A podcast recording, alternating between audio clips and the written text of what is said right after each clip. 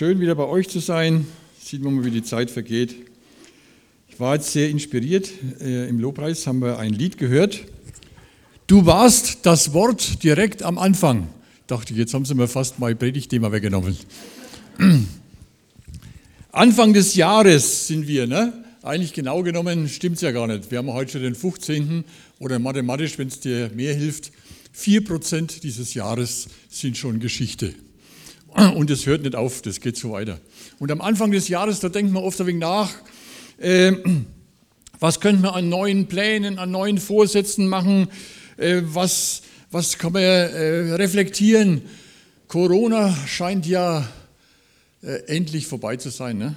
Also unser Bundesmedizinmann Karl, wenn der also die ganzen Maßnahmen aufhebt, dann scheint es wirklich hinter, haben wir es hinter uns gelassen. Und äh, da war ja in der Corona-Zeit immer ein Spruch, ich will mein altes Leben wieder zurück. Könnt ihr euch erinnern? Ja, vielleicht kommt es ja jetzt wieder, dass wir wieder zurückgehen. Jetzt kommt noch nicht der Krieg noch dazu, das ist gleich dann auch ganz schön peinlich. Ne?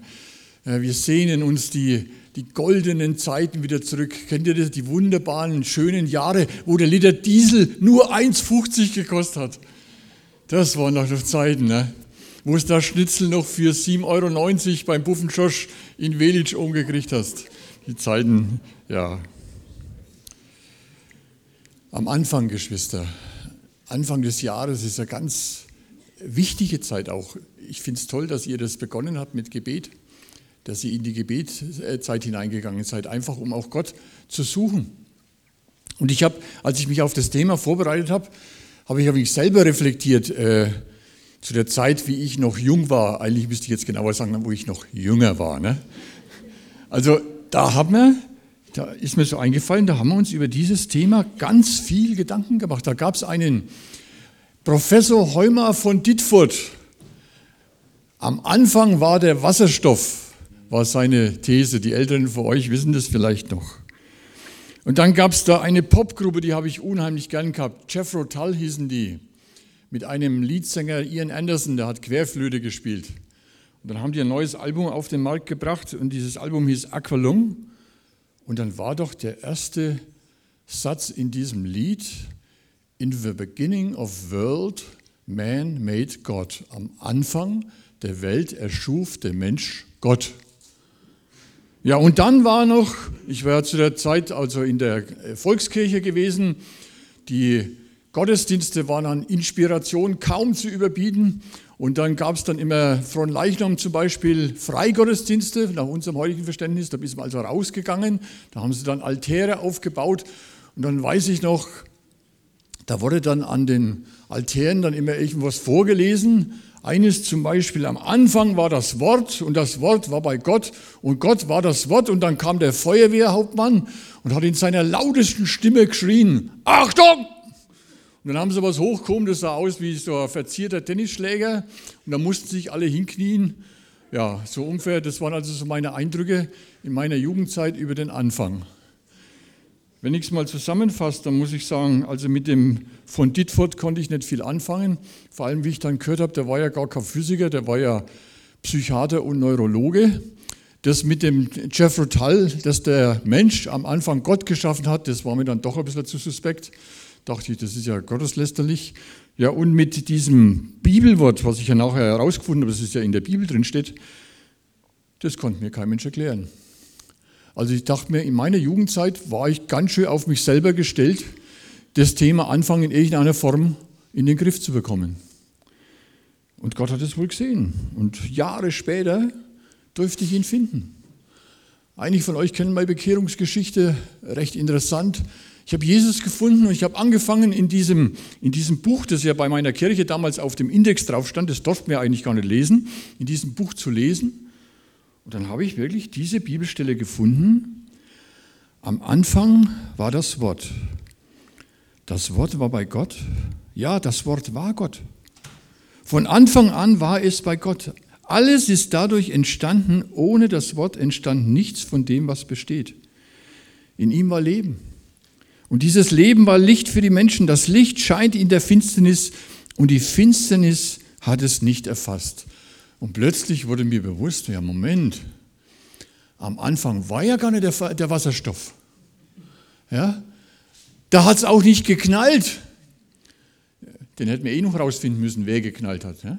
Oder die Ursuppe, wer hat uns die eingebrockt?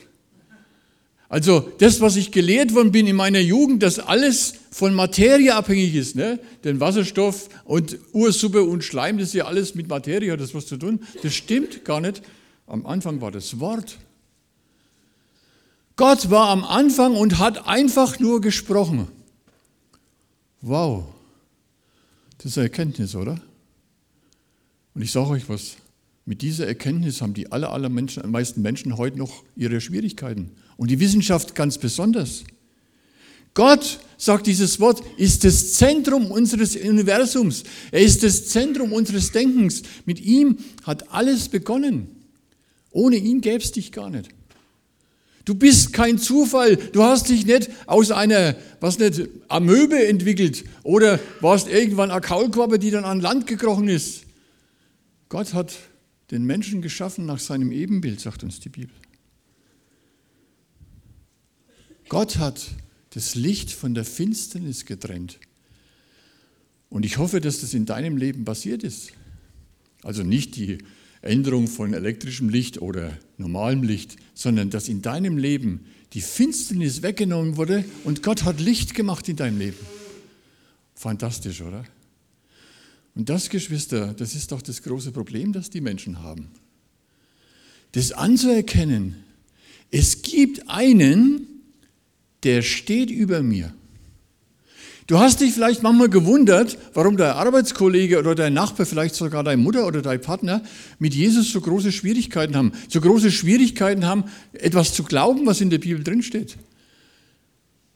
Vielleicht liegt es daran, dass die Person niemand über sich haben will.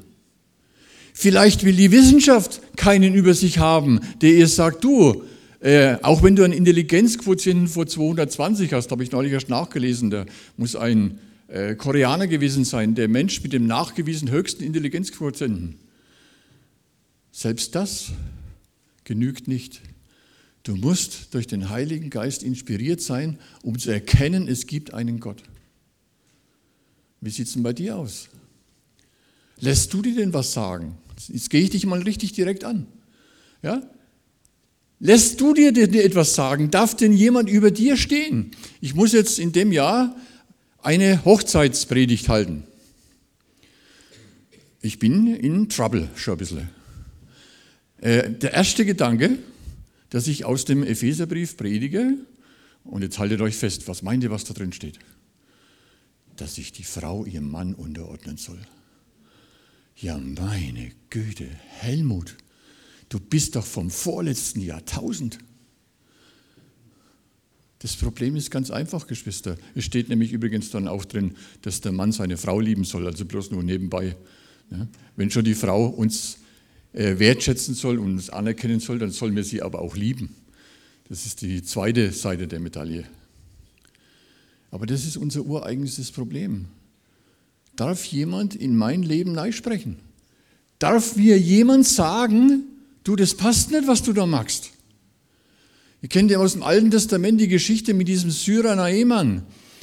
Ein Hauptmann, also einer von den ganz, ganz Oberen. Der hatte Aussatz, der hatte nach unseren Begriffen heute Neurothermitis im Endstadium.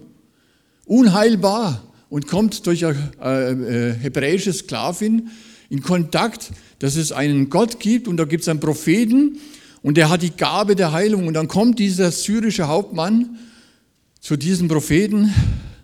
Und ich sage euch was, das ist genauso wie du und ich. Der hat genaue Vorstellungen gehabt, wie der jetzt geheilt wird. Der hat gedacht, jetzt, der kommt jetzt da raus und wirft sich vielleicht vor ihm nieder und sagt, ja, du bist ja der große syrische Hauptmann. Und dann spricht er irgendein salbungsvolles Gebet und plötzlich verschwindet der Aussatz.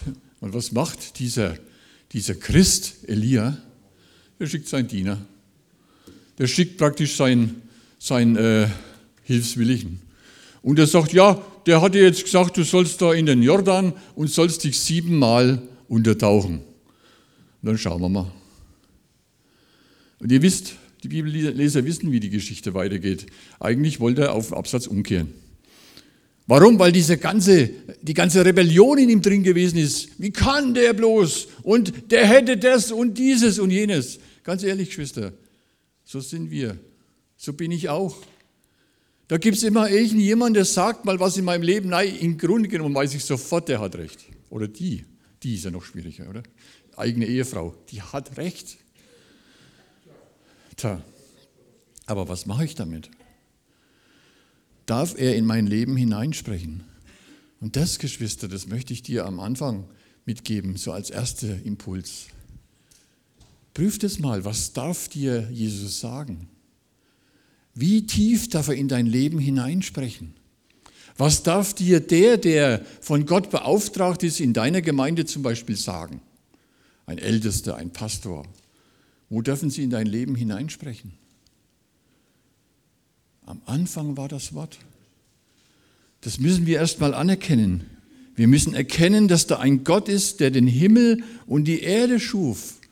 Und die Bibel sagt uns, dass am Anfang Chaos war über diese Erde und der Geist Gottes schwebte über dem Wasser. Und jetzt sage ich noch was, jetzt werde ich wieder direkt. Über dir schwebt Chaos. Und es braucht den Heiligen Geist, der dieses Chaos, in dieses Chaos hineinspricht. Das ist die Realität unseres Lebens, Geschwister. Sind wir nochmal ganz ehrlich. Du bist vielleicht jetzt einmal zehn Minuten gut drauf, dann gehst du hier raus und irgendwas läuft dir als Laus über die Leber und schon ist deine ganze Gemütshaltung wieder dahin. Ich kenne es, weil ich, weil ich selber oft bin.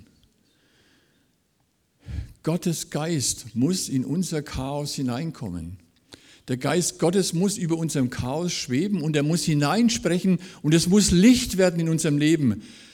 Vorher, Geschwister, brauchen wir gar nicht erst anzufangen. Der Geist Gottes muss in unser Chaos hineinkommen, in das Chaos deines Kindes und deines Vaters und deines Chefs vielleicht und Mitarbeiters. Solange das nicht geschieht, passiert nicht das, was wirklich sein sollte. Kann dieses Leben nicht Fahrt aufnehmen. Gott hat den Menschen zu seinem Bilde geschaffen. Ich sage euch ehrlich, wenn ich die Nachrichten zurzeit einschalten tue, gucken wir bloß die, die Bilder von diesem Krieg da an. Das fällt mir total schwer, das zu sehen, dass Gott uns nach seinem Bild geschaffen, soll, geschaffen haben soll. Aber er hat es. Und die Bibel sagt, dass als Gott den Menschen am sechsten Tag geschaffen hat, sah er alles an, was er gemacht hatte. Und was sagt er? Ei, ei, ei. Es war alles sehr gut. Und Gott ruhte am siebten Tag. Das müssen wir uns bewusst sein, Geschwister. Gott hat das Beste für uns vorgesehen. Wir sind nach seinem Ebenbild geschaffen. Und diese Welt kann nur gewinnen, wenn sie den Geist Gottes über ihrem Chaos schweben lässt. Sprüche 9, Vers 10. Der Anfang aller Weisheit ist Ehrfurcht vor Gott. Den Heiligen erkennen, das ist Verstand.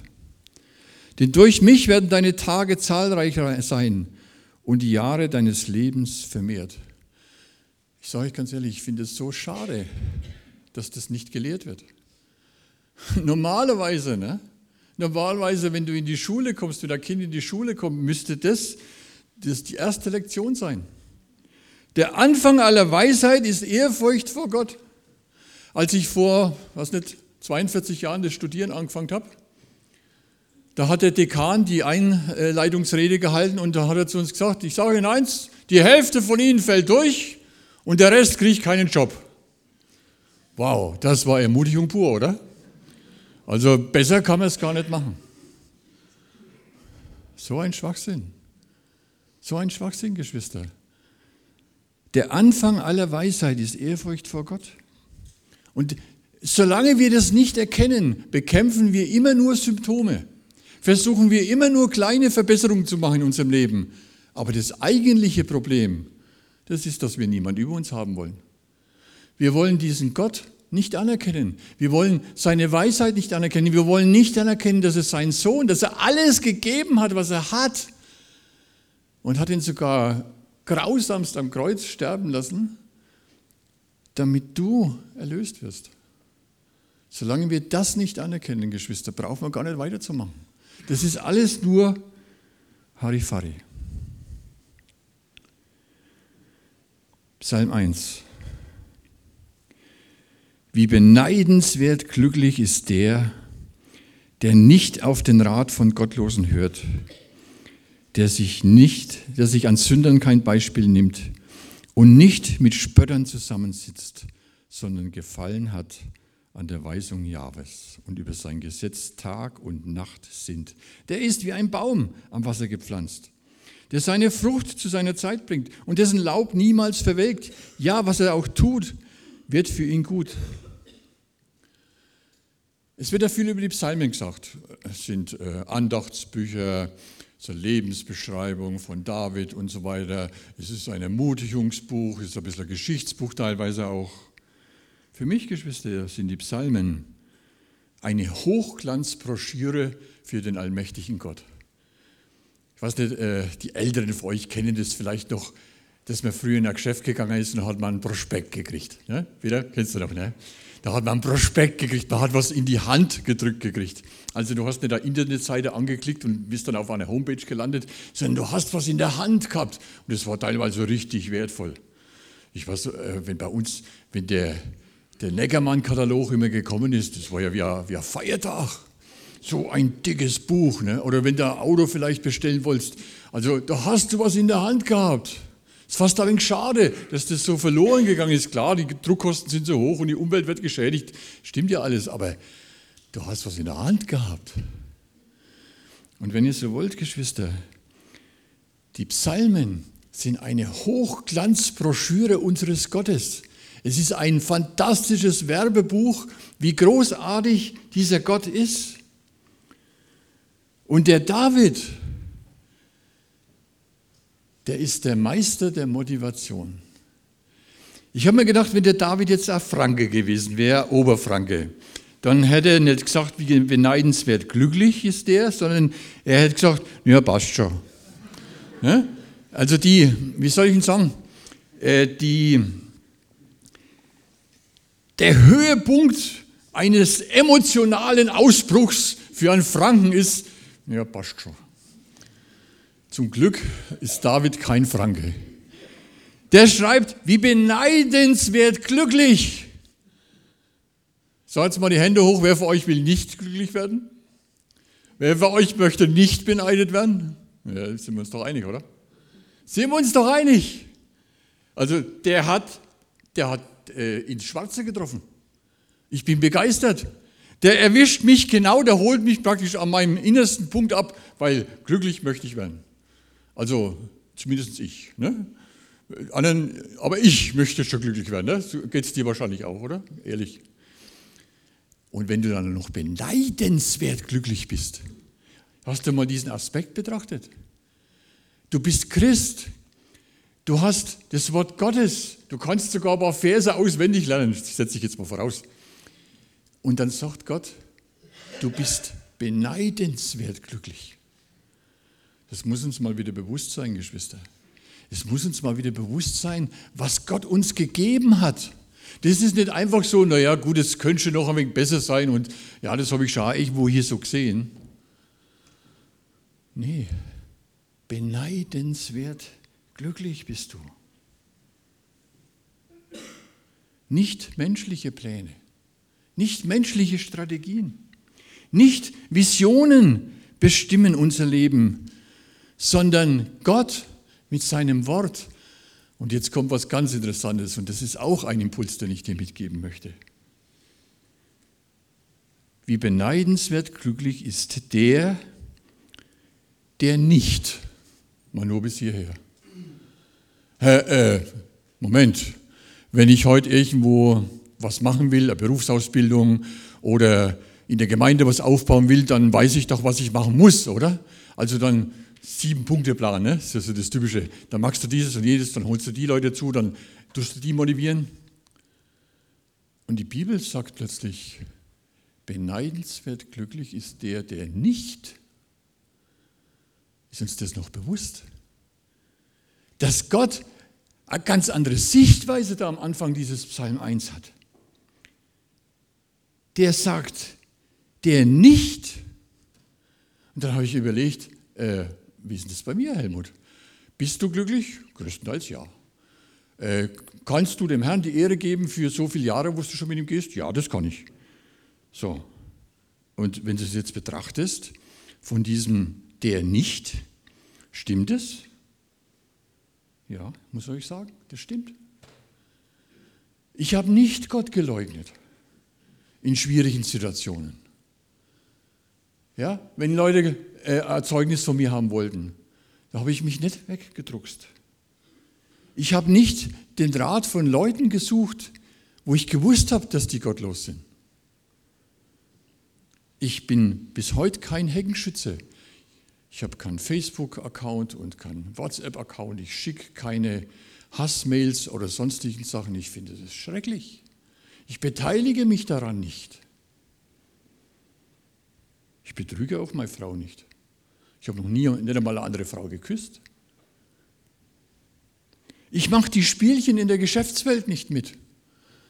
Da gibt es bei mir keine Bestechung, keine Geschenkchen, keine Gefälligkeiten, keine Intrigen. Und ich arbeite nicht am Sonntag. Ich versuche, meine Mitarbeiter anständig zu behandeln und sie nicht auszubeuten. Ich mache nicht das mit, was viele machen.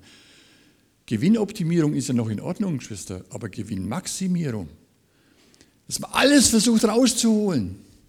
Und dann werden noch ein paar entlassen und noch ein paar im Gehalt gekürzt, dass ich noch mehr die Leute ausschmiere. Ob es mir gedankt wird, ist eine andere Geschichte. Das steht auf dem anderen Tablett. Aber ich mache das nicht. Ich beteilige mich nicht am, wie, wie heißt dieses Wort heute? Bashing. Also wo man die anderen Leute richtig runter macht. Und ich sage euch noch was. Ich besitze keine Aktien.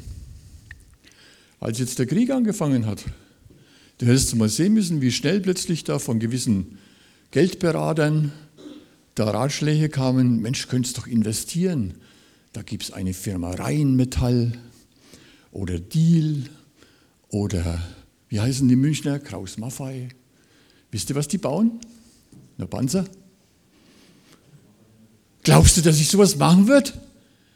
Damit ich am Ende des Jahres vielleicht 10.000 Euro mehr auf meinem Konto habe, beteilige ich mich an einem Rüstungskonzern, wo 20 Menschen vielleicht durch äh, einen Panzer oder durch eine Granate, die mein Konzern da baut, umgebracht wird? Versteht ihr, was ich euch sagen will? Im Glaubensleben, Geschwister, gibt es auch etwas, wo ich damit anfangen muss, weil das ich nicht tue. Mich zu hinterfragen, darf ich das? Wir sind ja oft so ausgelegt, naja, das wird schon noch möglich sein, oder? Das müsste noch irgendwie gehen. Also so optimal das Beste rauszunutzen. Und der David sagt hier, wie beneidenswert glücklich ist der, der nicht. Das möchte ich dir für den Anfang des Jahres mal auf den Weg geben. Wenn du Entscheidungen triffst, wenn du Dinge im Fluss hast bei dir, Sachen sich bewegen, prüfst doch mal von der Seite her. Ist es vielleicht gut, dass ich es nicht mache, dass ich mich nicht daran beteilige, dass ich da nicht dabei bin? Ich glaube, ich muss euch nicht sagen, dass sich diese, die Werte in unserer Gesellschaft völlig verändert haben. Mir ist es im, im äh, Herbst dieses Jahres so bewusst geworden, der Uwe Seeler ist ja gestorben. Und immer wenn so eine große Persönlichkeit stirbt, dann gibt es ja einen Nachruf. Und der Uwe Seeler, der hatte mal auf dem Höhepunkt seiner Karriere ein riesiges Angebot aus Italien. Der muss wirklich äh, der Trainer von einem italienischen Verein mit so einem richtig schön geschmückten Koffer nach Hamburg gekommen sein. Man vermutet heute noch, dass es zwischen 1,5 und 2 Millionen D-Mark waren. Es war zu der damaligen Zeit übrigens ungefähr 50 Wohnhäuser. Und wollte den Uwe Seeler davon überzeugen, dass er nach Italien geht. Und uns Uwe hat gesagt, nee, mach ich nicht. Bin Hamburger Jung, bleib da. Wenn du die Kommentare gehört hast, ja, war schön, war zu seiner Zeit wohl richtig, finde ich gut, aber in Klammern, ich würde es nicht machen. Ich wäre eher so wie der Ronaldo, ne? dass ich so auf meiner alten Tag nochmal 500 Millionchen kriege. Wäre doch was, oder? Da gehe ich das sogar in die, in die Wüste, würde ich sogar da unten spielen. Aber 500 Millionchen, da könnte man schon äh, an jeden Tag vielleicht sich drei warme Mahlzeiten leisten. Ich bin schon wieder ein wenig gehässig. Die Werte, Geschwister, haben sich total geändert in unserem Land. Und die werden sich nur erst wieder in die richtige Richtung bewegen, wenn Männer und Frauen aufstehen und zum Beispiel sagen, das mache ich nicht. Nein, ich mache das nicht. Ich gehöre da nicht dazu. Ich belüge die Leute nicht. Ich betrüge sie nicht. Noch ein Punkt. Ihr kennt alle die Jahreslosung. Du bist ein Gott, der mich sieht. Ne? Ich weiß nicht, vielleicht ist schon mal darüber gepredigt worden, sogar bei euch. Also, das ist ja zurzeit in aller Munde. Meine Frau hat das ein großes Poster gekauft, das haben wir in die Gemeinde jetzt in das Fenster mit reingetan. Ich weiß nicht, wer von euch den Hintergrund dieser Geschichte kennt. Altes Testament, da ist ein Mann namens Abraham, großer Vater, und er kriegt eine Verheißung, da war er schon sehr alt, dass einmal ein Vater vieler Völker sein wird. Zu einer Zeit, wo eigentlich, wie wir so sagen würden, nichts mehr gelaufen ist. Bei ihm vielleicht schon noch, aber bei seiner Frau Sarah nicht. Die sollten ein Kind kriegen. Und dieses Kind sollte praktisch dieses Stammvatertum weiterführen. Ja, das hat gedauert. Und es hat gedauert. Und es hat gedauert. Ne? Ich sage mal, wenn du Geduld lernen willst, musst du zum Beispiel nach Kronach. Wir haben jetzt diesen selbstfahrenden Shuttlebus. Ne? Den liebe ich über alles. Ich habe viel auf der Festung zu tun, Denkmalschutzprojekte. Und mein, mein größtes Erlebnis ist, wenn der unten schon bei der evangelischen Kirche vor mir steht. Weil ich dann weiß, die nächste halbe Stunde ist gelaufen, den kann ich nicht überholen, gar nichts. Ich muss Geduld lernen. Nur jetzt nebenbei. Geduld ist ja so ziemlich eines der schwierigsten Dinge, die wir Christen lernen. Und der Abraham, der hat es halt nicht gehabt. Ja, was machen wir denn jetzt? Die Sarah hat gesagt, ich kriege keine Kinder. Abraham, es gibt da noch eine Möglichkeit. Das ist ein Sondergesetz, gibt es da, Sondergesetz. Pass auf, ich habe eine Sklavin und äh, schau halt mal, wird schon noch laufen bei dir. Und dann kriegt sie halt ein Baby und das Baby muss sie dann in meinen Schoß gebären. Das war also die offizielle äh, so musste es passieren, musste in meinen Schoß gebären, dann gilt das Kind offiziell als mein Kind und als dein Nachfolger. Ist auch passiert. Nur halt äh, hat es die Hagar, die Mutter, die eigentliche Mutter, die Leihmutter, wird man vielleicht heute sagen, die hat es halt ein wenig falsch ausgelegt. Die hat ab dem Zeitpunkt der Sarai das Leben ein wenig zur Hölle gemacht. Ich habe ein Kind, du nicht. Ich bin gesegnet, du nicht. Kennst du sowas? So, und was macht die Sarai? Sie hat ja, war ja die, die Frau vom Chef, also hat sie Druck ausgeübt auf diese Hagar. So einen Druck, dass die Frau davongelaufen ist. Eigentlich wollte sie sogar sterben. Sie konnte nichts dafür, oder? Konnte sie was dafür? Nee. Sie hat ja nur das gemacht, was sie mir gesagt hat und kriegt ein Kind und kaum ist das Kind da, passt es auch wieder nicht. Und dann macht sich Gott auf den Weg, diese Frau zu besuchen. Und tröstet sie, obwohl sie nicht die Frau der Verheißung ist, obwohl dieses Kind nicht das Kind der Verheißung ist. Und dann sagt sie sogar durch diese Gottesbegegnung, du bist ein Gott, der mich sieht. Und Gott weissagt über diesen Ismael, wirst ein großes Volk haben, wirst wie ein Wildesel sein, also richtig heftig. Wisst ihr, dass das eine Geschichte ist, die durch Christen erzeugt wurde? Jetzt mal richtig herausfordernd. Da haben Christen immer wieder nicht warten können. Also muss da Lösung her. Hätte halt Gott gefragt, hätte halt gesagt, Gott, äh, du, ich weiß nicht, kriegen wir es noch hin, schaffen wir es noch? Was meinst du? Nee, nee. nee. Wir sind ja ungeduldig, also muss eine Lösung her. Und wisst ihr, was aus dieser Lösung entstanden ist? Das ist ein, ein Krieg bis heute. Eigentlich ist es ein Bruderkrieg zwischen Arabern und Israels. Das sind Brüder. Die bekriegen sich bis aufs Messer. Nahe Osten ist seit Jahrhunderten ein Pulverfass. Hört sich nicht gut an, Geschwister. Aber es ist ein, ein Konflikt ausgelöst von Christen. Das habe ich jetzt mal in die Zeit interpretiert. Kein gutes Zeugnis für uns. Brauchen wir niemandem die Schuld zu geben. Und sind wir mal ehrlich, überlege mal in deinem Umfeld, so mancher Konflikt, bei dir in der Firma vielleicht oder mit deiner Familie. Und sind wir ganz ehrlich, da war ich dran schuld. Habe ich versaut. Ich möchte dich ermutigen, einfach mal da auch ehrlich damit umzugehen. Zu sagen, wir Christen sind nicht besser, wir sind zwar besser dran, aber wir machen genauso Mist. Der einzige Unterschied, wir stehen halt dazu. Und dann zeigt sich die Größe Gottes.